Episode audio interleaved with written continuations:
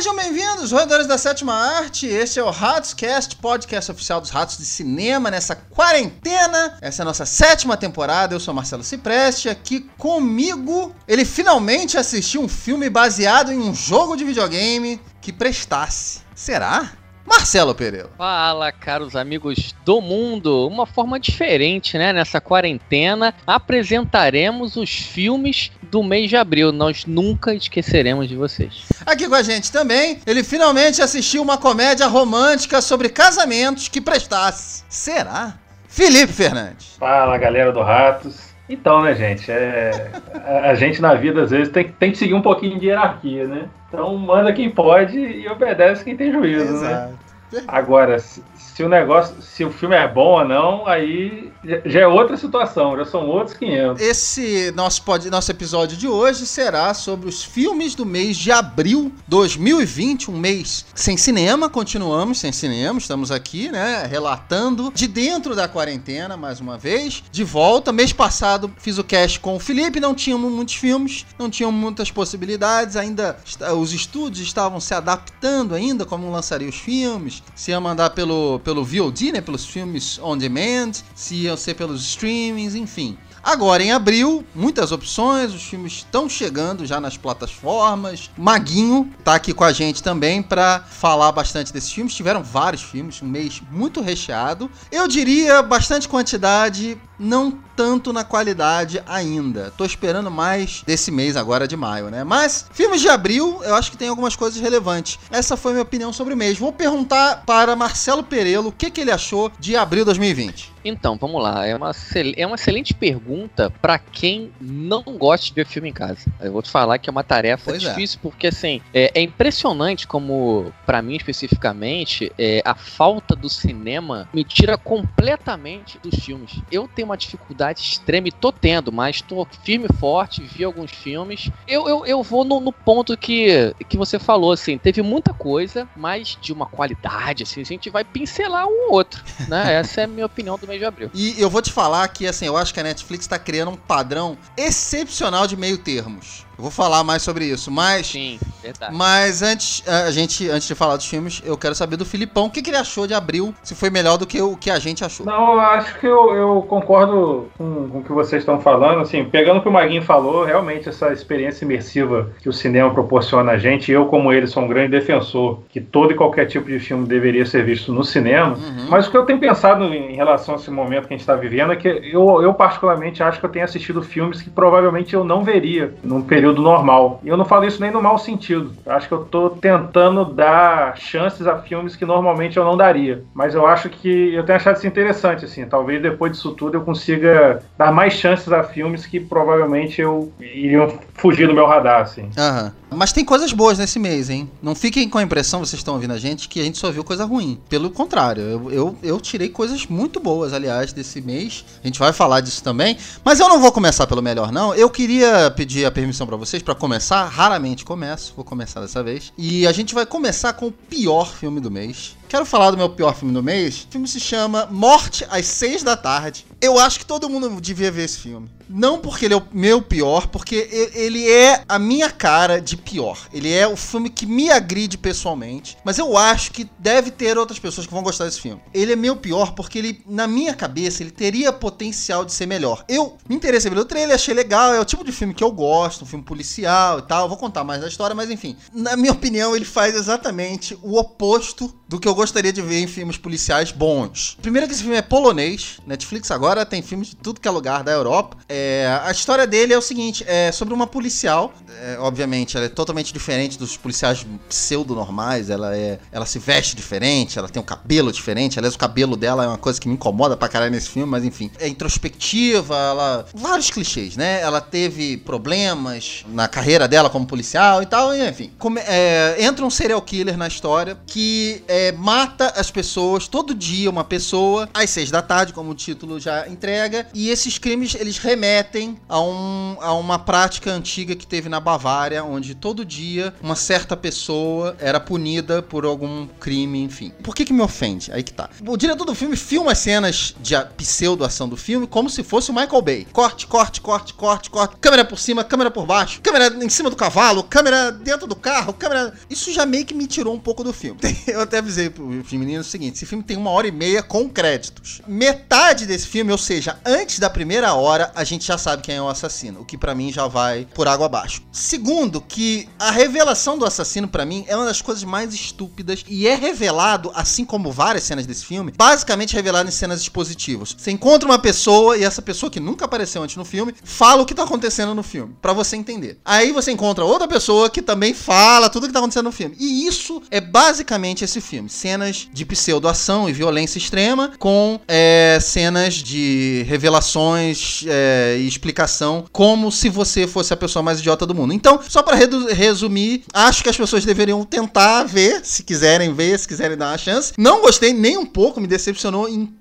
absolutamente tudo. Tava rezando pra esse filme acabar e quando chegou no final, a última cena é uma das coisas mais pavorosas. Resumindo, é Jogos Mortais se fosse escrito por um polonês que gosta de história. O que, que, você achou, Manguinho? Eu concordo. Uma hora e meia com os créditos, vê, no final desliga e vai fazer outra coisa.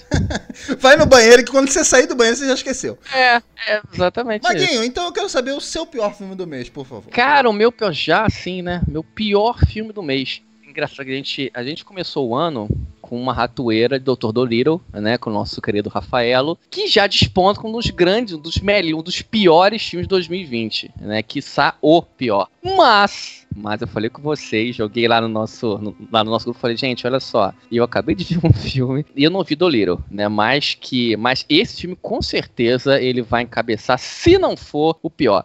Eu tô falando de, de uma adaptação com completamente sem sentido, né? Da Ilha da Fantasia. Olha só. Uma adaptação é, de uma série, uma série dos anos 70 também. Cara, e o filme, assim, é o belo exemplo de como te fazer de imbecil. Porque ele te vende um trailer que não tem nada a ver com o filme. Olha. Não é aquilo. Olha. É, não é. É, o filme não é aquilo, né? Tem uma premissa que é, inter é interessante, né? Que é uma ilha que recebe pessoas onde seus seus mais seus diversos desejos se tornam realidade, né? Baseado com algum preço, né? Mediante algum algum preço. Uhum. A premissa, ela é interessante. Até da, da série dos anos 70, ela, ela é interessante. Só que a série, ela mistura muita coisa. Sci-fi, astrologia... Romance, comédia. Comédia, é, ela é. mistura um monte de coisa.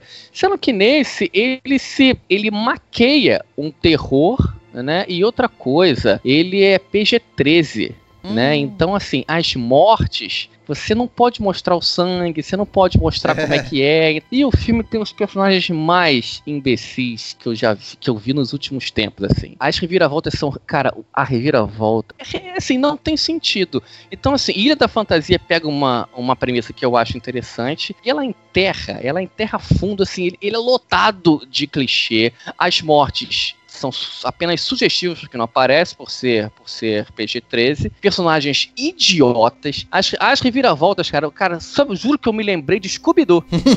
Reviravolta tipo Scooby-Doo, de terror assim, cara, é risível, é risível. Então assim, um dos piores filmes do ano, disparado assim com Dolittle, ele já desponta, é mais assustador que Cats né, em, em, sua estrutura fílmica. Então, Nossa. Então, Ilha da Fantasia é o pior filme do mês de abril. Isso foi a Ilha da Fantasia, estreou dia 30 do 4. Eu não falei o Morte às 6 da tarde, espero que não esteja mais em cartaz, mas está. É um filme original da Netflix e estreou dia 22 de, do, de abril agora também. Filipão, qual foi o seu pior do mês, por favor? Ai, meu pior filme do mês é do dia. saiu no dia 30 no último dia do mês, ah. tal de Mentiras Perigosas. Olha é, por onde eu começo, Mentiras Perigosas?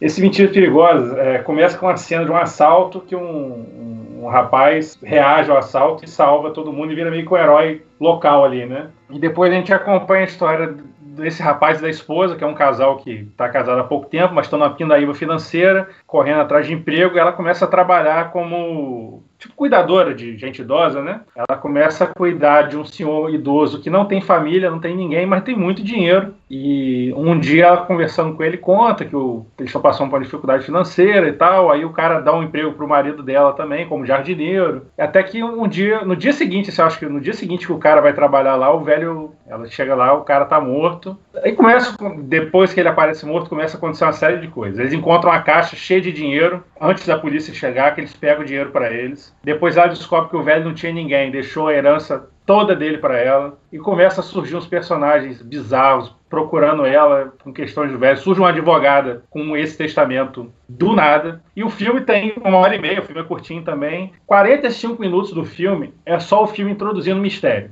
mistério em cima de mistério, mistério em cima de mistério. Chega a metade do filme você fala assim, meu irmão, para resolver isso tudo agora complicado, vai ser é. complicado, hein? A segunda metade do filme é isso. Eles vão embolando mistério com mistério para explicar. Muita coisa não faz o menor sentido. Tem uma conclusão péssima, não conclui algumas coisas, termina e você fala. E aí? Isso. Para mim, o pior filme de, de abril e não recomendo. Fujam desse filme. É Mentiras Perigosas.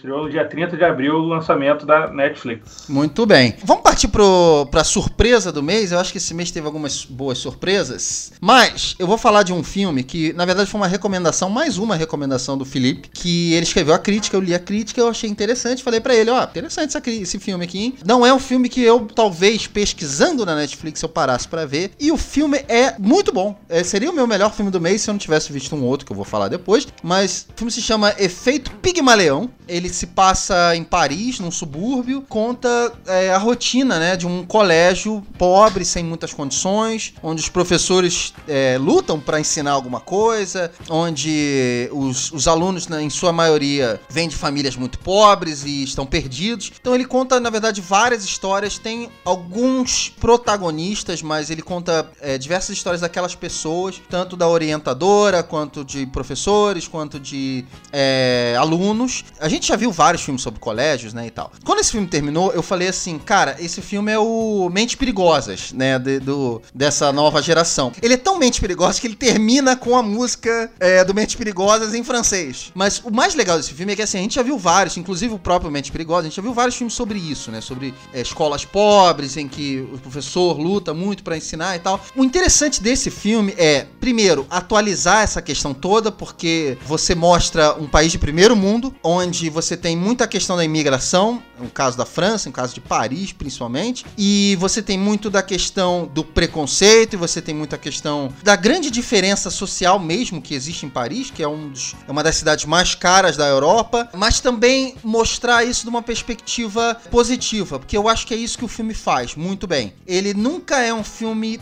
depressivo. Ele nunca é um filme que pega os personagens e trata eles como um estereótipo. Isso eu achei sensacional. Você começa a ver o filme e você fala assim: ah, esse professor aqui vai namorar aquela lá. Esse garoto vai levar uma arma pro colégio. E, cara, o filme brinca o tempo todo com isso. E ele não é nada disso que você tá imaginando. Você, você vendo o filme, sempre espera o pior. E o filme quer te mostrar exatamente o melhor que tem nas pessoas. Então, isso eu achei muito legal. O legal também é uma coisa que a gente sempre fala, né? É, ah, mas isso aqui não fechou, não fechou essa história, o filme deixa tudo em aberto. Sim, ele se presta a ser um filme que pega aquele período de tempo ali e, e conta aquelas histórias. Eu recomendo a crítica do que o Felipe deixou lá no nosso site, no ratosdecinema.com, você vê a crítica dele. O filme estreou no dia 10 de abril. É, Maguinho, sua surpresa de abril, por favor. Pra mim também foi uma bela surpresa. Eu tava sedento por um filme assim, né? Hum. Né? Então a minha surpresa é esse belo filme de ação que tem um cast Resgate. Recomendo a todos a, a escutar, a gente dissecou o filme inteiro, né? É um filme de ação muito bom, onde você traz Chris Hemsworth, Olha nosso só querido beleza. Thor, com uma atuação bem convincente, com cenas de ação né, dirigidas pelo, pelo Sam Hargrave de uma forma que a gente já identifica essa nova safra desses filmes de ação. Muito que aconteceu com a nova safra dos filmes de terror, que tem algo a mais, né? Enfim, com coreografias maravilhosas. Enfim, a história é, é bem interessante também. Então, assim, a minha surpresa, recomendo a todos a escutarem o nosso cast Resgate, que já confirmaram uma continuação, não sabia sabemos o que vai acontecer, como será essa história. Felipe disse uma frase, não sei se foi o Felipe ou se foi alguma nossa patroas, que falou que a história do Dojo tem que ser tão boa, porque se ela não for no minimamente boa, ela vai acabar com o primeiro filme. Foi, né? foi a Lilian, foi. Na verdade, foi, foi a Lilian. Lilian né? Nossa então, patroa. Lilian, um grande abraço. Foi uma frase perfeita. Então vamos esperar aí daqui a alguns sei lá, daqui a um ano, um ano e meio, Resgate 2. Mas a minha surpresa, fiquei muito contente de ter visto um bom filme de ação em casa. Então minha surpresa é Resgate da Netflix. Muito bem. Olha só, como o Maguinho falou, nós fizemos um cast especial para esse filme, né? Que foi o maior filme de abril. Tá bem completinho. A gente falou de, da possibilidade de continuação, a gente explicou um pouco do, do que seria o final do filme, é, falamos bastante dos bastidores e tal. Então tá bem completo. Nada que a gente falar aqui será tão completo quanto aquele cast. Então eu recomendo que vocês Exato. escutem esse cast de resgate, que é o cast anterior a esse aqui que você tá ouvindo. Então é a surpresa do Maguinho. Estreou dia 24 do 4 e é uma das maiores lançamentos lançamentos da Netflix no ano. Foi um dos maiores sucessos da Netflix no ano, obviamente. Queria mandar um beijão para Lilian, que é a nossa. A gente falou patroa, parece que ela, né? Patroa de todos nós, todo mundo é casado com uma Lilian. Não. Sim, é verdade. A, a Lilian,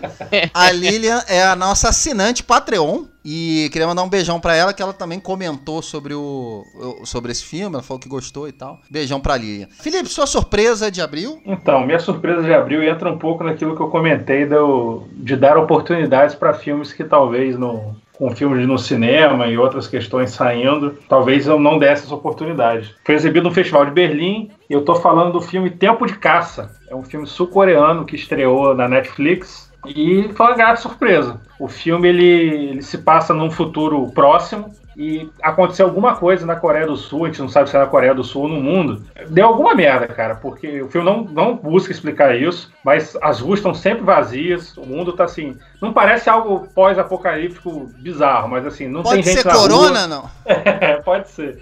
E o filme começa com o protagonista do filme saindo de uma prisão. Ele, ele, ele vive num bairro pobre, na, na, nessa cidade que também não é especificada qual é. E ele tem um grupo de amigos que ele foi preso por conta de um assalto que eles tentaram realizar. Ele passou, acho que, três anos na cadeia. Agora ele saiu, reencontra os amigos dele, eles estão festejando e tal. E o filme começa com esse lance de filme de assalto, eles se reúnem, montam um plano, e os amigos dele vivem também numa situação bem complicada, estão cansados daquela vida difícil. Então o filme tem toda essa situação do assalto, e posteriormente, cara, o filme muda de gênero, assim, de uma forma absurda, mas absurda no bom sentido, assim. Eles pegam dinheiro, somem, até que surge um cara, um cara misterioso, que eles não sabem direito o que é, que começa a caçar eles. Então o filme sai de um, de um tipo de filme de assalto e vira tipo um, um filme de perseguição de. Não de terror, mas assim. Aqueles thrillers de perseguição que tem um cara que tá vindo atrás de você e, e o cara é imparável, você. É muito sinistro e o filme passa a ser deixa de ser sobre a questão do assalto e passa a ser sobre sobreviver a esse cara misterioso que tá perseguindo eles, assim. E, cara, o filme tem muita ação. O design de som do filme, assim, os tiroteios, parece que o tiro tá dentro, tá comendo dentro do seu quarto, assim, sabe? Me agradou, assim, é uma mistura de gêneros, assim, de vários elementos, assim, que o diretor do filme soube construir bem, assim, o, o elenco é bom também. É, foi um filme que acabou saindo dia próximo 23, do dia 20, eu acho. 23, 23 de 4. É, é, é bem sul-coreano, né? Começa com uma ficção científica, vai para um filme de assalto, e de repente é um filme de sobrevivência. Tá aí a dica Tempo de Caça do Filipão. Já botei aqui, ó. Pô, já anotei aqui. Já é o. Sim, como preciso ver. Pigmaleão. A partir daqui a gente vai fazer o nosso pacotão, nosso pacotão agora aberto a todos, né? Obviamente, alguns filmes é, a gente deixa pro nosso, nosso cast estendido, os nossos assinantes Patreon, Catarse, enfim. Se você quiser escutar esse cast estendido, com todos os detalhes e todos os filmes, tem que assinar o nosso canal no Patreon e no Catarse. Aí você vai ver todos os filmes, é um dos benefícios. E tem vários, hein? Se quiser, dá uma olhadinha lá que você vai ver vários. Então vamos começar o pacotão é, desse mês. Assim, se você for procurar saber um pouco mais sobre esse filme, as pessoas odiaram esse filme. Esse filme ele conseguiu a proeza de ser a pior bilheteria de 2020. Ele estreou nos Estados Unidos, se chama O Ritmo da Vingança, The Rhythm Section, da Reed Morano. Reed Morano, ela é uma das co-criadoras e diretora do é, Os Contos de Aya, Handmaid's Tale, que é a série de muito sucesso que tá rolando nos Estados Unidos. O filme é estrelado pela Blake Lively e o Jude Law. A Blake Lively, ela é uma menina normal, comum, e ela perde os pais num acidente de avião que brevemente, isso assim, ele é muito explorado essa ideia do acidente e tal. Então você não sabe muito o que aconteceu, como foi feito o acidente e tal. Isso não importa. O que importa é que ela resolve entrar nisso para vingar a família dela, mesmo sem ter muita informação do que aconteceu. Alguém chega para ela, fala que foi isso que aconteceu, foi um ato terrorista, então eu vou vingar minha família. Como é que ela vai vingar a família dela? Ela vai se tornar uma assassina. Como é que ela vai fazer isso? Ela entra em contato com o Jude Law, que muito a contragosto, quer dizer, isso também não é muito explicado no filme, aliás, né, nada é muito explicado no filme, ele resolve treiná-la para fazer justiça é, e vingar a família dela. Tá meio estranho, né, essa história? Pois é, exatamente isso. O filme leva muito tempo até ela virar uma assassina e tal. E assim, a gente até comentou isso no filme do Resgate, né? Como o filme sempre começa pelo início do terceiro ato, ou por um momento lá do final do filme e tal. Esse filme tem isso, ele começa pelo primeiro assassinato dela, né? Pelo primeiro momento onde ela vai matar alguém. Então, um momento tenso, um momento que ela não sabe se ela vai conseguir fazer e tal. Quando isso chega no filme, você já tá de saco cheio. Você já não aguenta mais. E o filme é bom dali pra frente, só que demora muito até chegar ali. Minha recomendação é que o filme começasse ali. O filme devia ter começado ali, o filme devia ser muito mais do que ele é, porque ele é muito chato até ele chegar naquele momento. É absurdo, tem diálogos péssimos, tem uma cena de ação muito legal. Enfim, é completamente esquecível. Ritmo de vingança, pior bilheteria do ano. Se você tiver curiosidade, manda ver, mas eu não recomendo não. Esse foi o meu pacotão de abril. Vou passar pro Maguinho. Por favor, Maguinho, seu pacotão pra gente. Bom, vamos lá. É, meu pacotão vem da Netflix. Vamos dizer, um filme que eu achei muito, muito ruim. Eu acho que o senhor também deve achar, deve ter achado que é o Silêncio do Pântano. Mais uma dessas obras é, espanholas que a Netflix tá, que traz pro nosso público, né? Baseado em um livro. O filme estreou nos, nos cinemas da Espanha, acho que em janeiro e tal. Enfim, fez um burburinho e eu fiquei. Eu, eu, eu sempre tenho uma coisa que eu faço com a Netflix, como eu não, não, não vejo muito Netflix, né? E eu não vejo muita coisa do seu imenso catálogo, eu vou pelo top 10 Brasil, né? Ah, não, tá acontecendo, Maguinho, que aí eu vou e vejo. Pô, Maguinho. E aí, é, não, peraí, calma, antes de me apedrejarem, calma. Mas esse, eu falei, cara, o filme ficou algum tempo, algumas semanas no, no top 10, eu falei, cara, vou ver. E nego falando, não, é, é com o Pedro Alonso, do Casa de Papel, eu também não, não, não vejo a série, mas enfim, vou ver, vou ver, beleza. Cara, e, nossa, a história, pra quem, não, pra quem não viu, é um suspense. É com uma premissa que eu achei até, achei até interessante, né? Narra a, a história do, do Kay, né? Que é um escritor, que é um sociopata, que ele busca inspiração para as novas histórias com base em pessoas reais. Tem uma cena, logo no início do filme, que me lembrou, quando acabou, eu falei, ah, tá aí. Essa é a cena do filme que diz que porra de filme é esse. É. Que quando ele tá fazendo uma tarde de autógrafos, uma das fãs dele, né, pergunta por que que um dos seus personagens mata o tempo inteiro, se teve algum trauma, se teve razões, quais são as razões, né? E ele fala assim, hum, que ele nunca pensou nisso, né? Não, não, ele fala, ele fala, ele mata porque ele pode. Ele mata porque ele. É, verdade, é.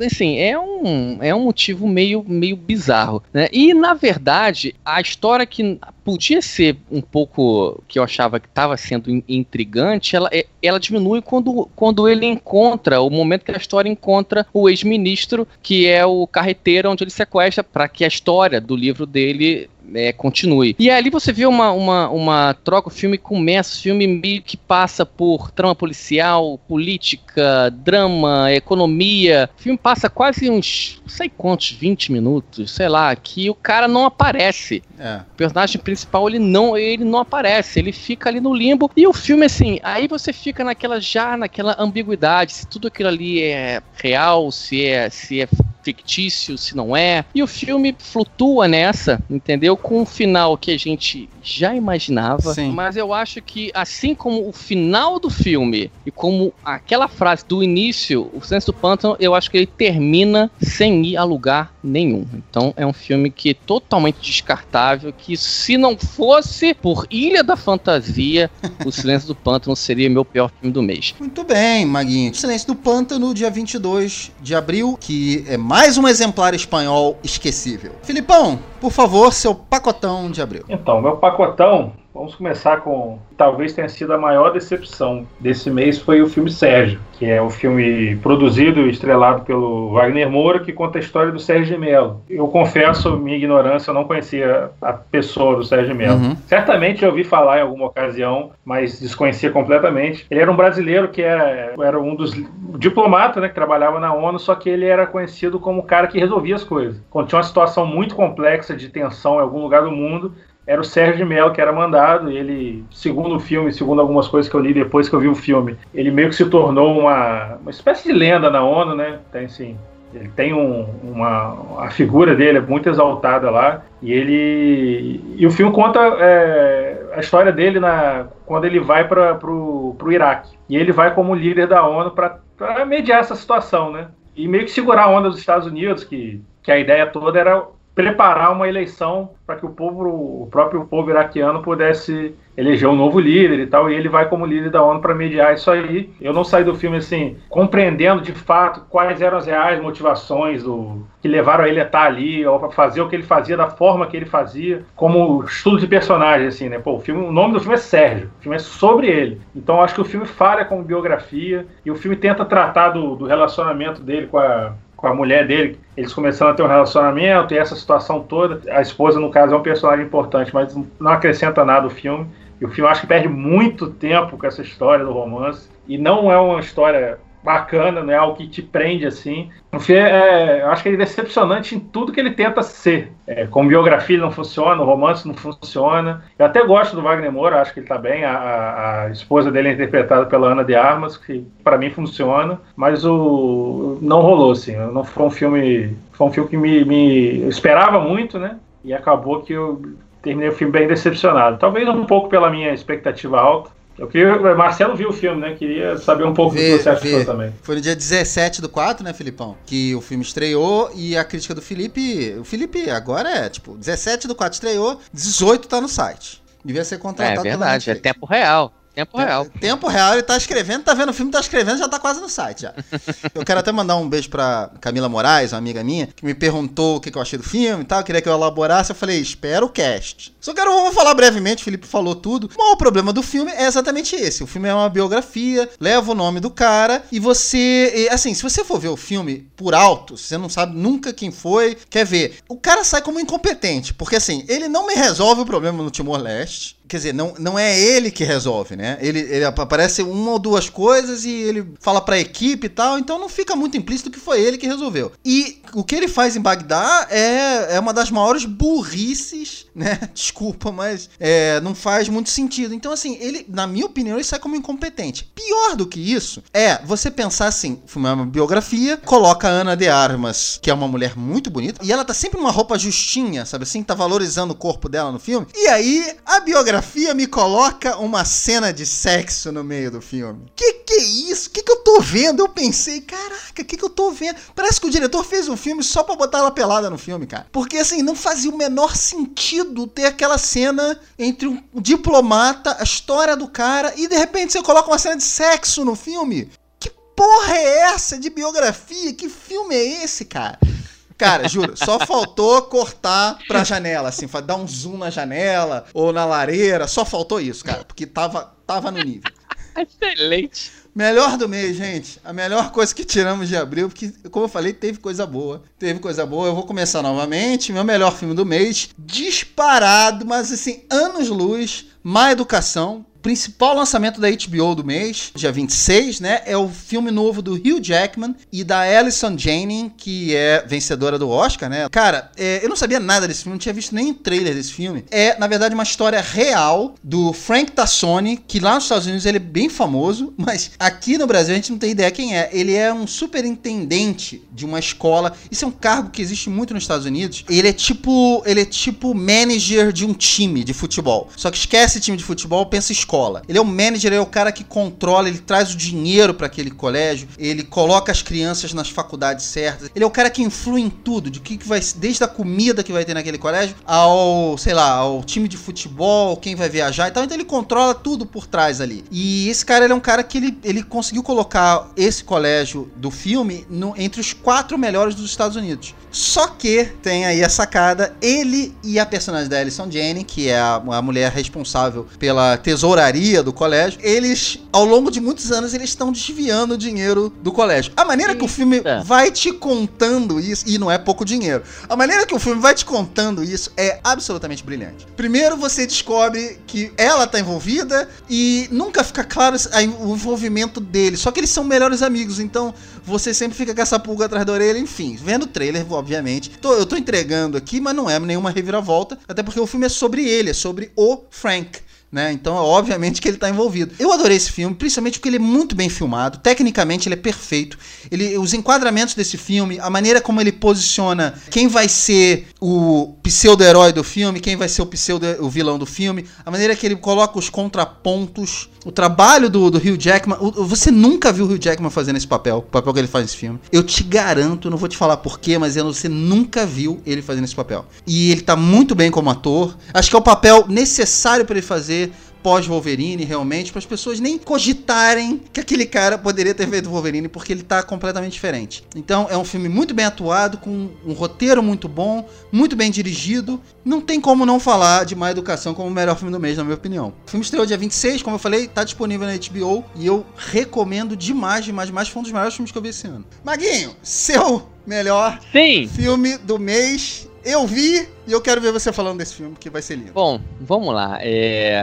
Quem me conhece aqui há muito tempo, já há alguns anos, sabe que eu sou um grande fã de games. Né? Acho que muita gente é fã de games. E como é difícil, né, cara? Como a gente vem falando, eu venho sendo zoado há bastante tempo que eu coloco filmes que eu acho importantes, mas realmente são muito fracos e tal, pelo meu amor que eu tenho pelos games. Então, cara, você não sabe como eu tô contente de trazer um filme que realmente outra pessoa, sem ser um fã ardoroso, também gostou, né? que é o nosso caro âncora, também gostou muito do filme. Eu tô falando, cara, do Mortal Kombat Legends Scorpion's Revenge. Pra mim, é, assim, é, é tão emocionante falar, porque além de eu, de, eu, de eu ser fã do jogo desde o seu lançamento em 92, né? A gente coloca em 91 o Street Fighter 2, que é considerado o pai de todos, uhum. né? Agora, a Warner Bros, que, cara, que, que faz séries, aquelas animações da DC que são muito legais, ela traz pra gente Mortal Kombat Legends, A Vingança de Scorpion, que na verdade, é, a premissa desse filme já começa genial, por quê? Porque ela quer abraçar todo mundo, né? No, desde 92, a gente está em 2020, são, são mais duas décadas de uma franquia incrível, né?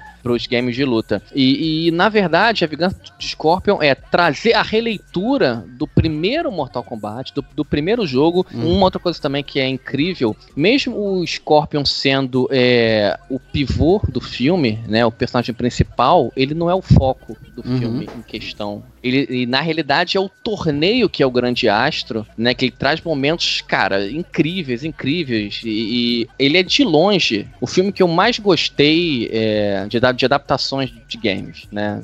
De todos os tempos, assim. Achei incrível. Ele respeita bem, como eu falei, o material original. Ele dá espaço para você vir com novas sequências, né? É, e respeita muito a franquia, que é o principal. Respeitar a franquia e respeitar os fãs, né? E outra coisa também que não tinha como deixar de ser isso, ele, ele abraçou com, assim, com louvor gigantesco. A violência extrema. Tudo que a gente falar aqui que é violento, ele é mais violento. Você tem dilacerações, você tem foiçada, você tem, nossa, scalpes, você é, é, incrível, é violência extrema em níveis extremos que só poderiam sair de animações. Eu acho que dificilmente você conseguiria fazer algo parecido num live action. Então, com muito carinho e porra, de uma, de uma franquia de games que eu carrego desde 92, Mortal Kombat Legends Scorpion's Revenge é o meu filme do mês. Que porra, coisa linda, salva de palmas. Um filme, Por favor. Consegui emplacar um filme do mês, porra. Aí, mano. Tô muito feliz. Filipão, é seu melhor filme de abril, por favor. É, então, gente, meu melhor filme do mês foi um filme que saiu logo no iníciozinho do mês, né? Foi. E, e, e, também entra naquela lista de filmes que provavelmente eu não veria num, na situação normal, né? Que foi o efeito Pigmaleão. Não vou entrar na história, né? O Marcelão já falou. Mas eu achei bem bacana no filme que ele tenta. Ele mostra uma escola de periferia, né? Então, geralmente, esse tipo de filme tem uma carga bem pesada. E não que ele alivie, ele mostra algumas coisas é, pesadas assim, lido com aquela questão de, de imigração, né? Então são vários tipos de cultura no meio do, na mesma escola. Mas o filme tem, um, tem um, uma leveza, de, uma coisa de um humor assim uns tratos. Tem um, humor até meio colegial, assim, dos adultos, sabe? Uns tipos de piada que eu via, sei lá, né, quando eu, eu estudava. Professor zoando professor. E eu, é um tipo de humor que pelo menos me pegou, assim. Eu me, me peguei me divertindo vendo aquele filme. E o filme, assim, tem essa mistura muito legal, cara, de drama e humor. E, e, ele conta a história de muita gente, de muito personagem. E ao mesmo tempo que ele não se aprofunda, ele se aprofunda mais numa uma recém-chegada, que é uma espécie de coordenadora, e de um aluno específico mas ele conta um pouquinho da história de vários personagens e, com, e o roteiro é tão, eu achei tão bom assim, que ele conta um pouquinho daquele personagem e meio que parece que é o suficiente. Você já consegue entender aquele personagem e as atitudes dele perante os outros já funcionam, já é uma coisa harmoniosa assim. E isso tudo, essa mistura de humor com drama, com essa coisa social de vários tipos de, de, de religião e o filme é, ele passa como se fosse um ano numa escola, né? É, o título original, inclusive, remete a isso, é ano escolar, né? Seria como se fosse um ano dentro da escola. É, eu não sei por que não foi traduzido assim, que funcionaria, mas enfim. Então, foi uma surpresa para mim, o filme é uma produção francesa, né? Eu gostei particularmente da atriz que faz a... que é a protagonista, que é essa administradora. Os dramas dos, dos personagens, eu achei tudo muito real, assim. Fica a minha, minha dica. Melhor de abril, efeito Pigmaleão. Muito bem, filme que estreou no dia 10 do 4, como eu falei. Minha surpresa, melhor filme do Filipão. Gente, vamos fechar aqui o nosso cast maravilhoso. A gente te teve bastante filme, a gente viu bastante coisa. A gente falou de bastante coisa hoje. Mas eu quero saber de vocês o que, que faltou como eu comecei falando, eu vou, vou começar falando o que, que faltou para mim. Sem dúvida nenhuma, Tempo de Caça. Quero ver, Filipão falou desse filme. Quero ver o Tiger Tail, que o Maguinho falou também. Uh, acho que vou ficar por aí. Não teve mais nada muito interessante que chamou minha atenção. Maguinho, para você, o que, que faltou? Bom, eu anotei os três aqui que vocês falaram. É Feito Pigmalião, Tempo de Caça e Má Educação na HBO. Eu tenho aqui e vou correr atrás. Muito bem, Maguinho. Filipão, para você? É, eu gostei muito do que o Maguinho contou do Tiger, Tiger Tail. Tail. Faltou Tiger Tail para mim, me, me chamou a atenção assim, e certamente faltou Mortal Kombat a lenda do Come Here. Muito bem. Olha só, gente, quero agradecer demais a presença de vocês. Eu, quando a gente falou assim, vamos, vamos fazer o filmes do mês de abril, vamos, vai ter bastante filme legal. Cara, eu não imaginava que vocês fossem ver tantos filmes. Eu, eu sei que o mês teve tantos filmes, vocês viram bastante coisa mesmo. Isso é efeito do, da quarentena, mas eu tenho que agradecer demais, principalmente o Maguinho, porque o Maguinho, para ele, eu sei o quanto difícil para ele sentar e ver um filme na casa dele né? Então, Não é fácil. Vou, vou começar agradecendo a ele. Maguinho, muito obrigado. Espero ter você aqui nos filmes de maio também. Maio vai ser um mês com menos filmes, mas a gente espera que filmes tão relevantes ou mais relevantes que abril. Então, quero te agradecer e, por favor, dê seus contatos.